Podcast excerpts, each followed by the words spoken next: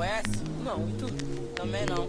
Jeito de rica, né não? Por quê? Ah, sei lá, pelo cabelo. Se for, qual o problema? Bem-vindo ao Hipopótamo Monstruoso com Oleofobia. Eu sou o André. Eu sou a Letícia. Eu sou o Johnny. André, o que você tá fazendo? Tá falando sobre o Oscar, não tem nada a ver com cultura pop. Calma, pequeno gafanhoto. Tem um pouquinho a ver sim. É, embora o número da audiência do Oscar esteja caindo muito ao decorrer dos anos, é, se você reparar bem, eles estão tentando trazer mais filmes populares para dentro da premiação, para pelo menos fazer alguém assistir. Então, se a gente for ver agora, o Coringa ganhou o Oscar aí, todo mundo viu o Coringa, né? Muita gente acabou vendo Parasita também, então, sei lá, eu acho que tem público assistindo sei lá. Mas hoje a gente tá aqui para falar sobre o Brasil na maior premiação de cinema de todos os tempos, o Oscar. E por que podemos estar muito perto de receber nossa primeira estatueta. Mas antes de começar nossa conversa, eu tenho um recadinho aqui rapidão para passar para vocês. Se é a sua primeira vez aqui ouvindo o podcast, não se esqueça de seguir a gente, seja lá em qual plataforma você estiver ouvindo. Se estiver ouvindo no Google Podcast ou no Spotify, no Anchor, não importa, segue a gente aí.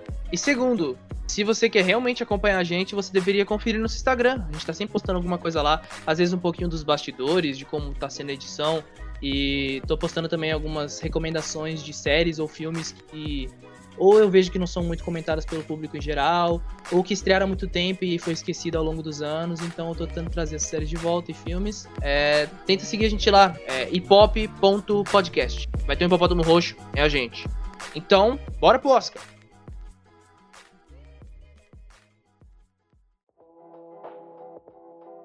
Então, pessoal, a temporada de premiações está começando e a gente se reuniu aqui hoje para falar sobre a história do Brasil dentro do Oscar. Sim, para você que não sabia, o Brasil já concorreu e teve chances muito fortes de ter levado a estatueta. Spoiler, não ganhou nenhuma ainda. então... Mas nós somos brasileiros, nós não, nunca vamos desistir até nós conseguirmos. É, mas antes de que a gente começar, eu queria focar nesse episódio em específico os filmes daqui mesmo, do Brasilzão, porque a gente faz muita coprodução, né? Trabalha com gente de fora e tal. E acabou até ganhando algumas vezes assim, tipo, mas eu quero focar nas, nas produções do Brasil mesmo.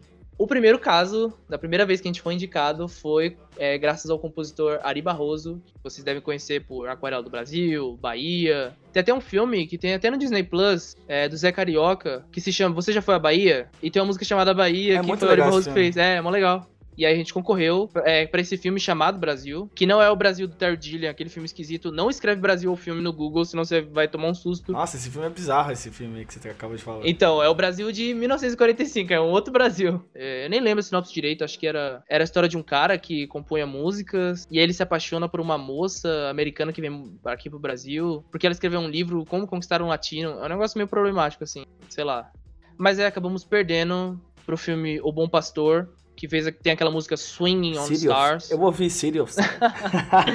é, então, a gente acabou perdendo e, nossa, essa música até é bem legal, eu fui ouvir depois, tem uma versão do Frank Sinatra, mas infelizmente a gente perdeu, é, mas é, foi o pontapé inicial e a gente então, começou então, André, ali. É que assim, o Brasil nunca ganhou nada, mas ele sempre, ele sempre teve produções muito curiosas estando por lá, né? Se você parar para reparar aí, o forte do Brasil mesmo é falar de nós mesmos. Eu acho que a grande força do Brasil é o próprio Brasil.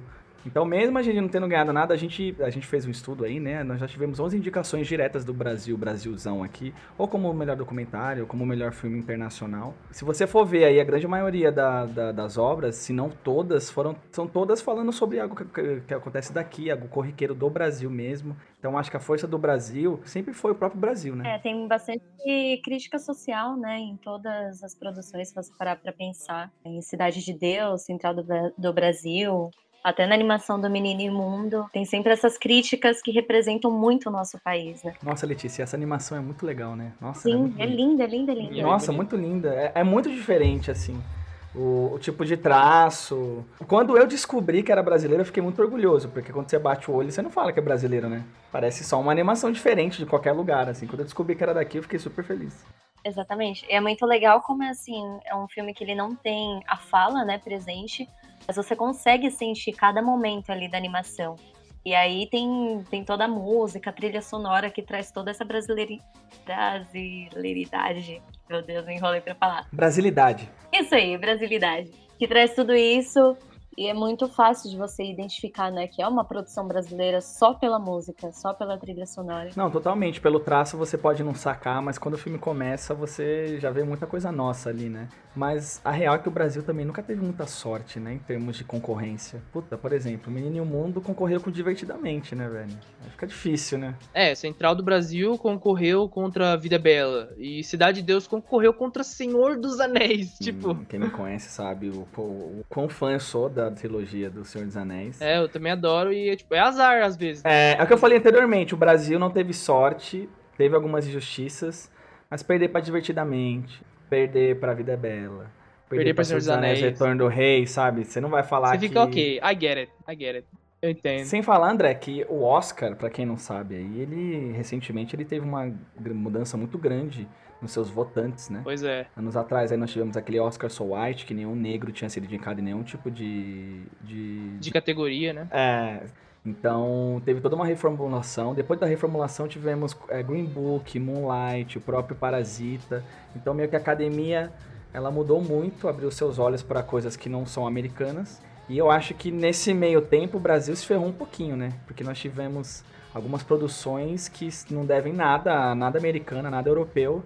Mas como a academia era muito patriota na época, a gente não tinha chance nenhuma, independente do, da qualidade do filme. Sim, os caras da categoria de melhor filme estrangeiro, eles são muito mais conservadores do que os caras que escolhem na categoria principal lá de melhor filme. É, tem que estar no padrãozinho deles. Se não, não for no padrão que eles gostam, não entra. A gente pode até citar o caso de Cidade de Deus mesmo, que foi esnobado no ano que saiu, porque, ah não, esse filme é muito violento pra ser considerado de arte. Mas sabe? assim, eu acho engraçado esse negócio que você falou da violência, né? Ela é escrachada, sim. Mas eu não vejo o Tarantino fazendo nada muito diferente, sabe? Mas o Tarantino é legal. O Tarantino é bonito. É, Exato. pois é, totalmente. A violência deles é toda bonita, romantizada, e a nossa não, não, não. É. Isso aqui é um É um problema. negócio muito seletivo, né? Porque a Cidade de Deus tem. Beleza, tem a violência. Mas, mano, qualquer filme Tarantino é muito mais gráfico, violentamente falando, velho. Muito mais. E ver qualquer público ali, né, que tava assistindo, porque isso influencia muito também, né? Sim, é, tem que ver quem tá assistindo, porque embora esteja mudando de um tempo pra cá, por muito tempo esse comitê de homens velhos acima de 70 anos, brancos. Velho branco, sim. E o Cidade de Deus, ele ainda teve sorte, né? Porque ele tava numa campanha super forte, a Mi- a Miramax distribuiu o filme lá fora. Tipo, teve muito dinheiro em cima do filme. Porque pro pessoal que tá ouvindo aí pode não saber, pra você entrar no Oscar, não é só tipo, você fez um filme e se inscreve como se fosse um festivalzinho normal, não. Exato. Você tem que fazer a promoção do filme, levar ele pros Estados Unidos, deixar tantas semanas passando em Los Angeles, anunciar no jornal, comprar outdoor, sabe? Um monte de coisas. E isso envolve Para muito todo- dinheiro. Todo o custo que você tem na produção, né? Na pré-produção, É, produção, na execução ali. Eu acho que esse fato do Brasil, ele do, do Estado, né, em si, não apoiar a cultura, não apoiar a arte, toda essa desvalorização é o que faz com que a gente não consiga produzir e criar esse nome forte, né, nesse mercado cinematográfico. Nossa, totalmente. Tipo, vai ter gente que vai ouvir isso aqui e vai ficar, não, mas o Estado não tem que se meter, sei lá o quê. Não, você pode pegar exemplo de qualquer outro país. Qualquer um. Pega a Coreia do Sul, pega a Itália, pega a Alemanha, pega os Estados Unidos, lá no comecinho da- das produções cinematográficas que eles faziam. O Estado teve que se envolver, criou esse incentivo para aí sim entrar a iniciativa privada e aí começar a gerar essa indústria por si só. Mas no começo tem que ter esse apoio. No Brasil a gente até tem um pouquinho assim, sabe? Mas tá tipo. O que tá rolando, na verdade, ultimamente, é um desencorajamento à produção cinematográfica nacional, né? Isso é muito, isso é muito problemático. É, sim, é tipo muita cobrança, sabe? Pouco, pouco apoio, pouco suporte. E o interessante disso, Letícia, que você falou é que, pra quem não sabe, nós três fazemos audiovisual, né? Faculdade É, acho que ficou claro nesses primeiros minutos aqui ouvindo. Hum, essas pessoas. É, esse negócio da, da coisa do, do complexo de vira-lata que o brasileiro tem, que tudo que é bom vem lá de fora. Mas o que eu acho é o seguinte, eu tava tendo até essa reflexão comigo mesmo ontem. O Brasil, ele consegue, mesmo contra tudo e contra todos, ainda ter coisa boa, né, cara? Tipo, isso em vários Isso que eu ia âmbitos. falar. Âmbitos do esporte, É, no audiovisual. É, mesmo com nada incentivando nada aqui, a gente ainda consegue exportar tanta coisa boa, cara. Tanta coisa boa. Imagina se nós tivéssemos um apoio decente. Tanto que O Menino e o Mundo, O Menino e o Mundo, que foi um filme de 2016, essa animação que a Letícia citou aí, ele tudo bem, ele corria com divertidamente, mas ele não tinha dinheiro para fazer lobby. O filme para ele ser lembrado lá fora tem que fazer lobby, tem que ir lá, como vocês comentaram, fazer o tapete vermelho e tal. Meu, é, é, foi feito por uma produtora totalmente é, super independente, assim. Qual é a chance dele fazer qualquer tipo de ir, ir lá para fora e fazer esse tipo de, de marketing? Não existe. Por isso que eu acho que é importante, assim, por mais que o governo, o Estado não dê motivos para motivar a gente que faz parte desse meio, a gente não pode deixar com que isso, sei lá, destrua nossos sonhos, com que isso destrua os nossos planos de querer produzir, de querer levar para fora da forma que for possível, sabe?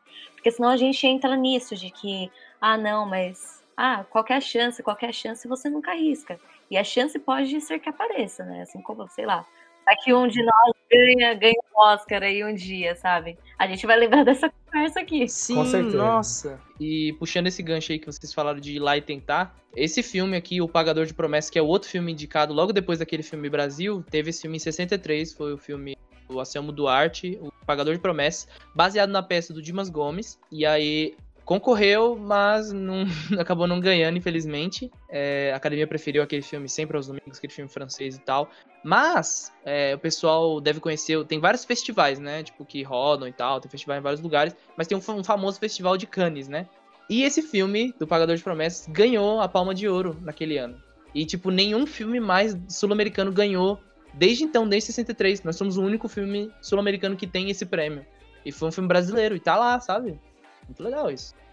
Não, nesse tipo de premiação, né, André? O Brasil ele sempre aparece ganhando alguma palma de ouro. É. Sempre, ele sempre. No Oscar que realmente a gente ainda não emplacou, mas o Brasil tá sempre ganhando algumas coisas. Assim. Sim, nossa, o Brasil faz, já tem nome lá dentro, né? Então é, é uma coisa pra gente ter orgulho sim. Não, e pra você ver, né, só, só pra situar o pessoal aí, o Brasil que o André falou é de 1945. Esse segundo, que é o Pagador de Promessas, é de 1963. Nós ficamos aí quase 20 anos sem ser indicado a nada. Pois é. Mas assim, a gente tem que lembrar que também, acho que nas décadas de 40, 50, tava engatinhando o audiovisual aqui no Brasil. Eu imagino, né? Sim, o Brasil tava começando aos pouquinhos e tal. Mas pensa assim, aquele filme Brasil de 45, no ano seguinte rolou o golpe militar no Brasil. Então, enquanto rolava todo esse negócio, teve criação de movimentos cinematográficos aqui dentro do país, criou-se alguns estúdios também, tipo tem o caso da Vera Cruz, que foi um estúdio muito famoso, a Embra Filmes alguns anos mais tarde. É, Para pessoas que estão tá ouvindo aí não, não sabe mais ou menos, a Embra Filme era tipo o que a Ancine é hoje, mais ou menos. Capada? É, hoje ela tá capada, mas ela já, já foi a Ancine, né? Então, aí teve até essa, a criação disso aí. O Brasil foi até para alguns festivais. Por exemplo, o filme Cangaceiro, produzido pela Vera Filmes, foi o primeiro filme brasileiro a ganhar um prêmio no Festival de Cannes. Isso é muito legal. E a partir daí você consegue também ter as parcerias, né, entre é, brasileiros e franceses, que aí acaba indo lá pro, pro Oscar, né? Sim. Não concordo com o nome do Brasil, que foi o caso do Me Chame Pelo Seu Nome, né? Sim, foi uma produtora brasileira. E tem o caso do Orfeu Negro, né? Que ganhou o Oscar, mas como estava registrado na França, quem levou foi a França. Mas era da peça do Moraes. Então é, uma, é coprodução brasileira, né? Tipo, a gente tá, tá, participou ali. Sim, teve Diário de Motocicleta, que foi dirigido pelo Walter Salles. Então, o Brasil tá sempre por ali. Sim, tá sempre.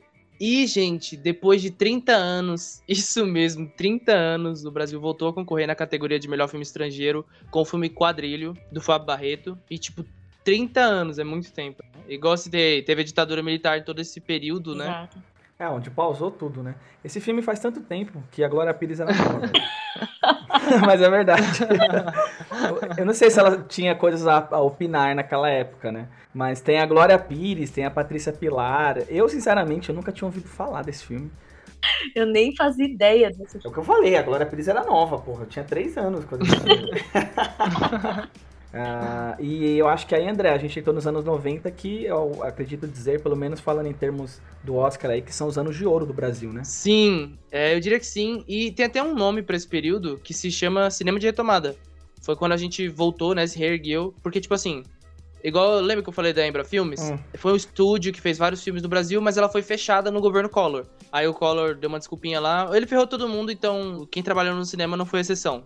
Tanto que em 92 estreou um filme só, brasileiro. Porém, como o Collor saiu rapidão, e aí veio o Fernando Henrique. E o Fernando Henrique criou leis de incentivo para viabilizar e criar estímulo, sabe? para tornar a indústria cinematográfica mais forte no país. Aí tanto que a Globo também começou a participar disso aí, porque a Globo só ficava na televisão, e aí a Globo começou a entrar e fazer parte, criou a Globo Filmes, e aí todo mundo ficou, nossa, a Globo tá entrando, tem coisa boa ali, então isso ajudou bastante. Então, por mais que tenha tido esse retorno, não foi tão forte como era antigamente, mas mesmo assim trouxe o Brasil da cinza, sabe? E aí tá refletido nessas indicações aí que a gente conseguiu fazer aí, né? Hoje em dia, né, André, como você falou da Globo, hoje em dia nós temos muitas comédias românticas aqui no Brasil.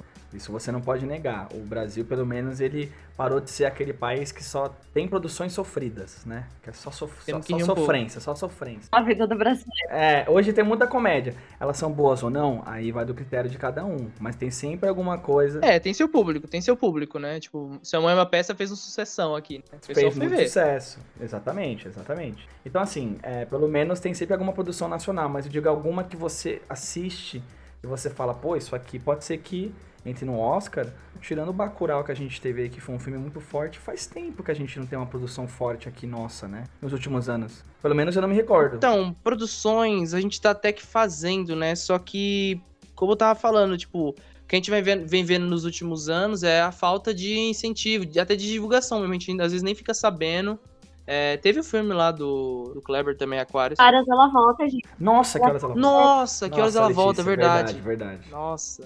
esse filme não ter ao Oscar, pra mim, foi assim, ó, a mais. Pra quem não assistiu, é o filme de uma, de uma empregada que mora na casa lá do, dos seus patrões e a filha dela vem fazer um vestibular aqui em São Paulo. Só que a filha dela imaginava que a mãe estava morando já numa casa dela, tá? Então é meio que um choque de realidade entre a realidade da filha que achava que a mãe tinha e que a mãe fingia ter para ela. E meio que é todo esse choque de realidade assim.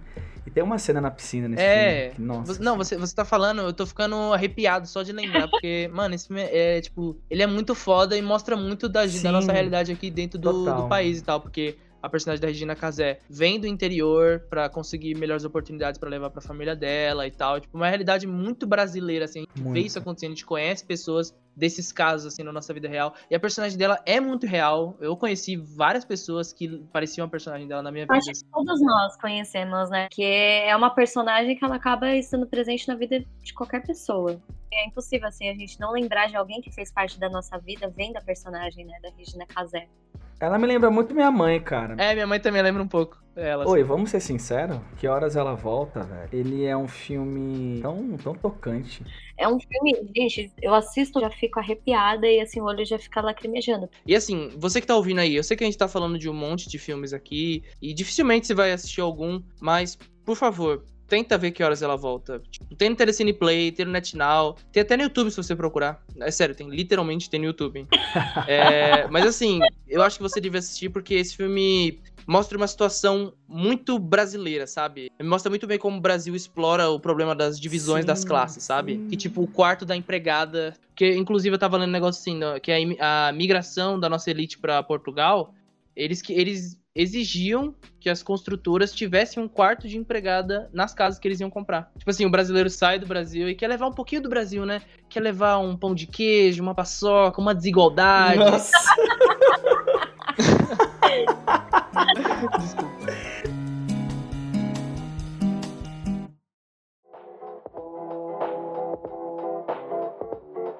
Chegamos em 1999, o ano em que foi marcado pela infâmia. Para vocês entenderem o que aconteceu, foi assim: o Brasil estava concorrendo a, ao melhor filme estrangeiro com a Central do Brasil e concorrendo como melhor atriz com a talentosíssima Fernanda Montenegro. E aí, só que nesse ano aconteceu uma coisa engraçada que foi o caso com Shakespeare Apaixonado, o filme da Miramax lá do Harvey Weinstein. É, para você que não conhece, ele é tipo a, o pior tipo de pessoa que você vai conhecer dentro de Hollywood, sabe? Ele é um cara muito escroto. Enfim.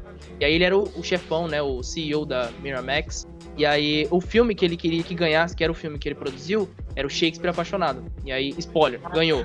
E aí, ele fez uma série de jogos e maquinações, e sabe, só para ele conseguir vencer o que ele queria, sabe? Tipo, teve um caso até que ele chamou os jornalistas, porque eles tinham gravado só 40 minutos do filme. Ele chamou os jornalistas para verem o filme, não disse que tava incompleto, eles acharam que ia haver uma Nossa. sessão antecipada do filme, né? Eles viram os primeiros 40 minutos do filme e ficaram, ok, legal, gostei, tô interessado. Aí ele falou, ah, gostaram do filme? Realmente, os primeiros 40 minutos de Shakespeare Apaixonado são os mais fortes. Todo mundo falou, ah, gostei. Aí ele, ah, então aguardem que esse filme vai estrear daqui a um tempo e tal. Então já deixou eles instigados, criou essa coisa na cabeça deles. E aí ele mandava o filme pra casa do, dos membros da academia para eles assistirem os filmes. Mandava com presentinho, com champanhe. Tem, tipo, reportagens falando que tipo, ele e a, a Gwyneth lá, a Pepper Potts do universo Marvel, fazendo campanha todas as noites em hotéis, fazendo jantares, sabe? Sessões com os dois ali não só isso, eles falavam mal do filme dos outros, Meu que era tipo, nesse ano tava concorrendo também o Resgate do Soldado Ryan, do Steven Spielberg, que era o favorito. Ele falava mal do filme e tal. Nossa, esse filme é foda. E tem um caso emblemático de que a Hillary Clinton,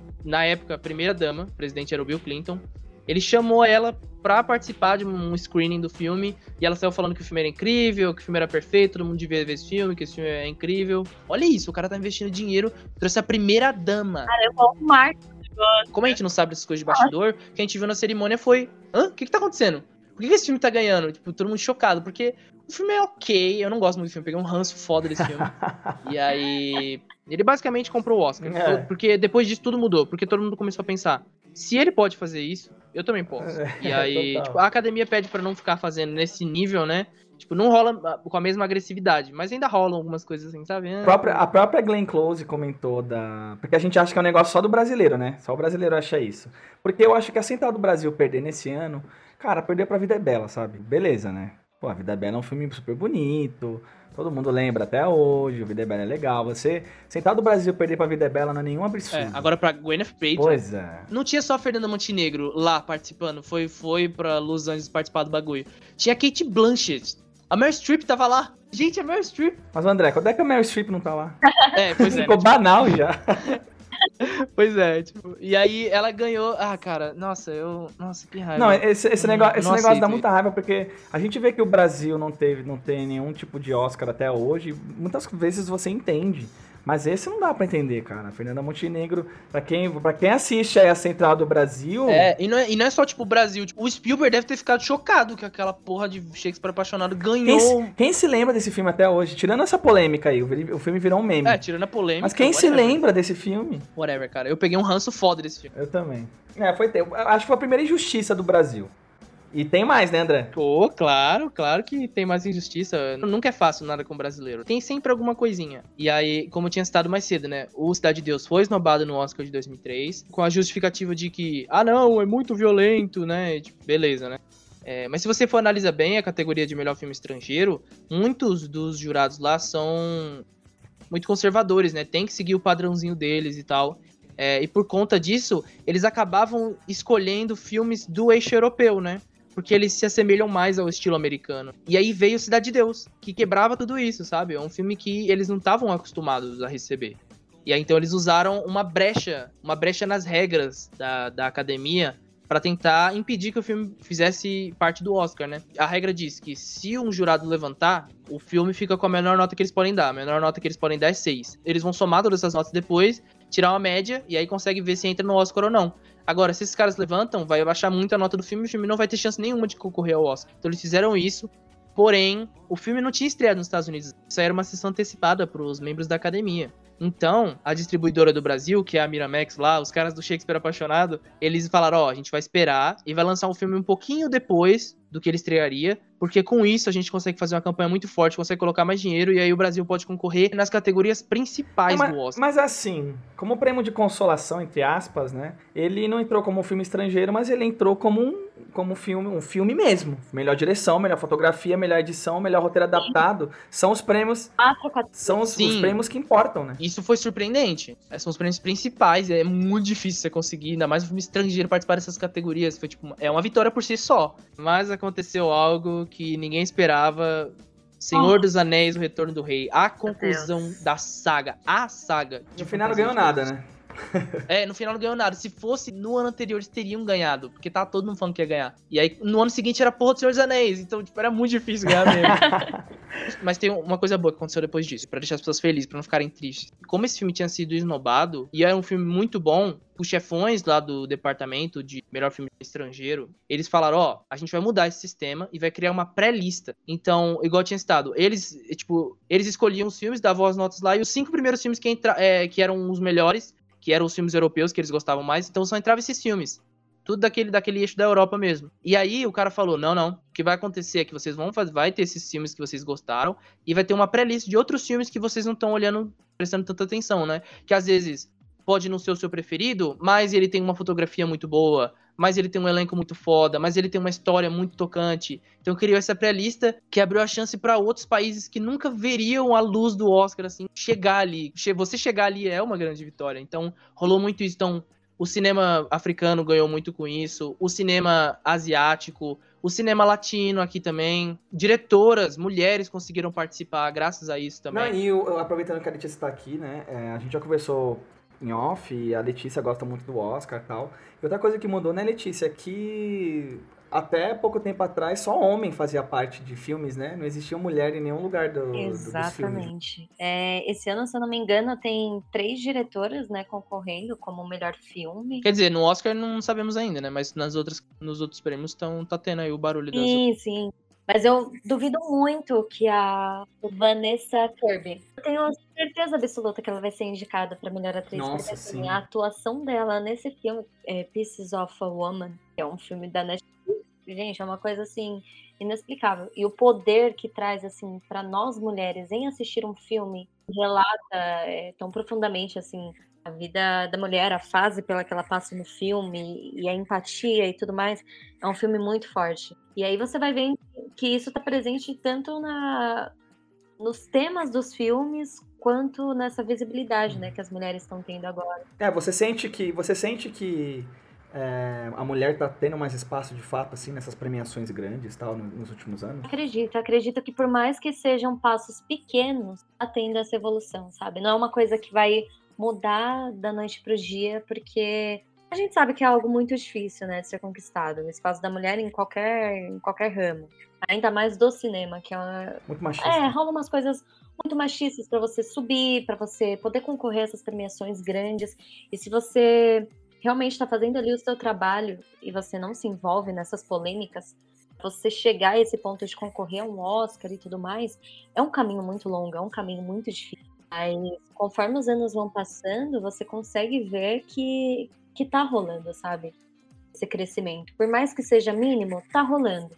Eu acho que é o mais saudável. Até no Globo de Ouro, agora que saiu a listinha, bateu o recorde de indicações de mulheres, que eram três mulheres indicadas. É, então, tipo, é, é que vai, que vai aos poucos, assim. O que eu acho que é legal é porque isso vai motivando, igual. Eu me sinto motivada em ver isso, sabe? Em ver esse crescimento. Nossa, isso é muito legal. Isso é muito legal. Como você falou, né? São pequenos passos, mas não deixam de ser passos. E falando em mulheres dirigindo, tem o documentário do Hector lá, o Hector. Babenco, né? É. Bárbara Paz, mano, a mina que era da Casa dos Artistas, como assim?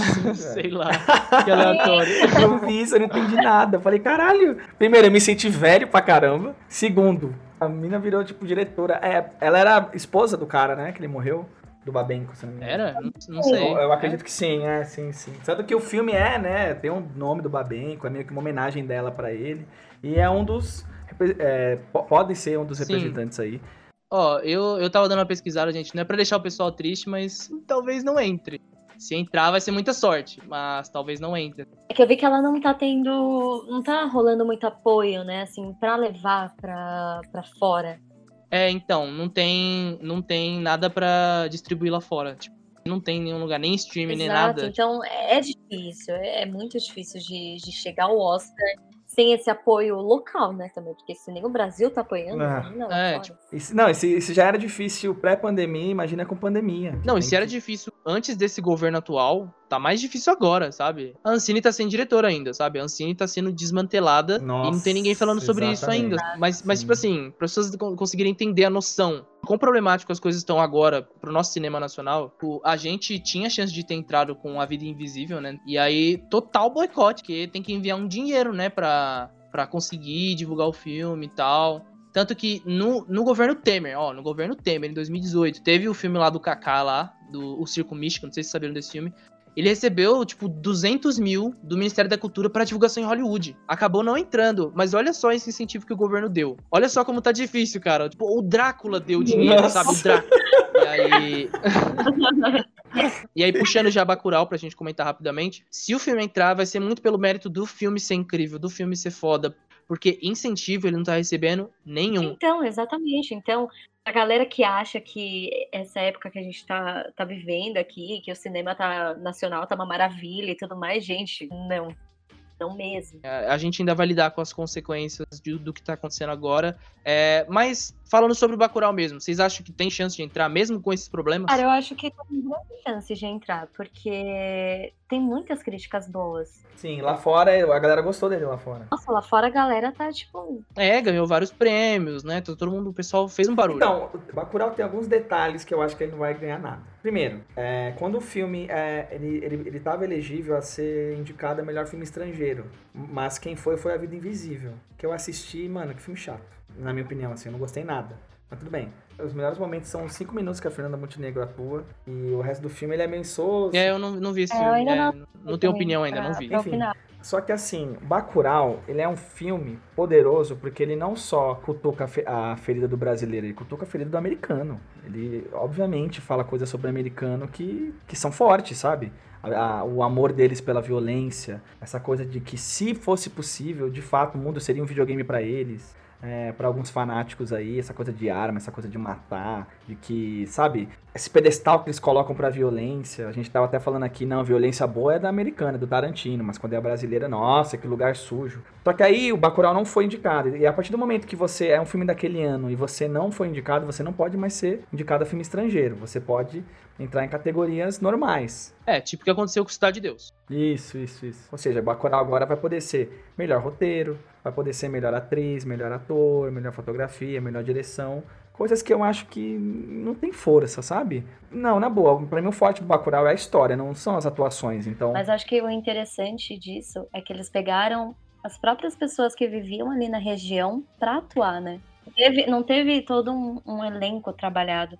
Então isso foi legal porque acabou soando mais natural, acho que, pro filme. é, aquela cidade, grande parte dela existe mesmo. Sim, E os atores que fizeram parte, tipo, desenvolveram um trabalho maravilhoso, né? Sim, nossa, o elenco foi fantástico, foi excepcional, pessoal. Gente que nunca foi ator tava atuando. E, e comentando sobre aquele negócio que o Johnny falou ra- rapidamente sobre cutucar a ferida do brasileiro também, a gente pode até ver esse negócio do prefeito da cidade é, de Bacurau lá.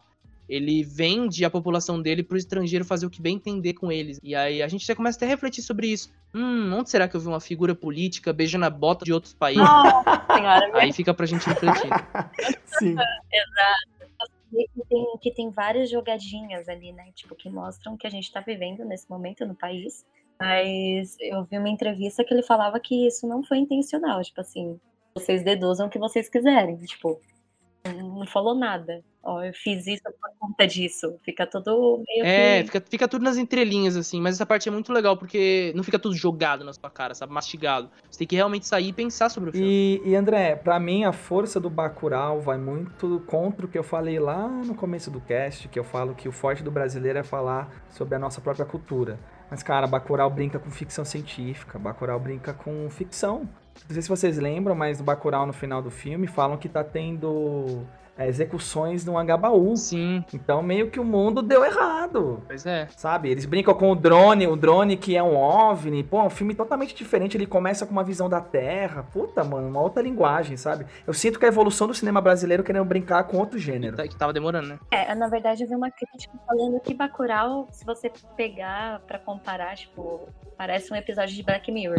Black Mirror no sertão. É real. Nossa, Letícia, total, total, velho. Na hora que você vê o dronezinho lá, sabe, te perseguindo. Tipo, mano, uma cidade do interior que nem aparece no mapa. Tipo, Não, e tipo assim, não aparece no mapa, mas todo mundo tem internet.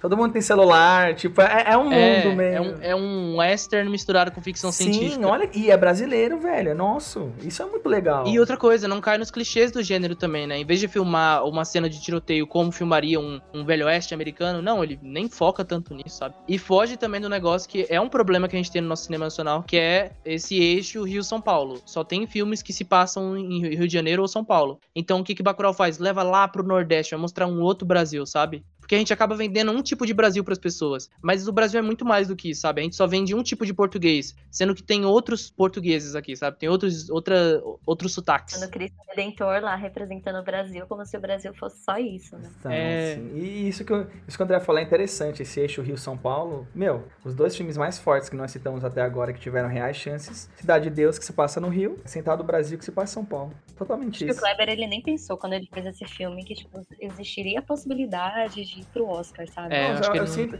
você sente uma vontade dele contar aquela história, velho. Ele quer contar aquela história. Só isso.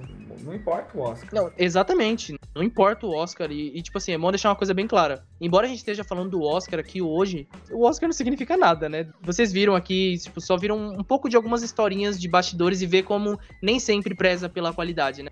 E, tipo, o fato do Brasil não ter nenhum prêmio não significa que o cinema do Brasil é ruim por isso. Não, o Brasil tem prêmios em outros lugares também, sabe? Faz barulho em outros Quem festivais. gosta mesmo do Oscar e começa a acompanhar notícias sobre e começa a entender como é que funciona, começa a ver, começa a ter um ranço. Você perde um pouco do tesão de, tipo, são os melhores filmes? Não. Totalmente. Tem muitos filmes bons, mas não quer dizer que são os únicos. Sim, claro. Mas assim, os filmes mais interessantes do Oscar são aqueles que não ganham. São aqueles das pré-listas que eles não entram. O que eu acho interessante do Oscar é você, quando ele traz aquela lista de documentários, de filmes estrangeiros, de atores, de atrizes.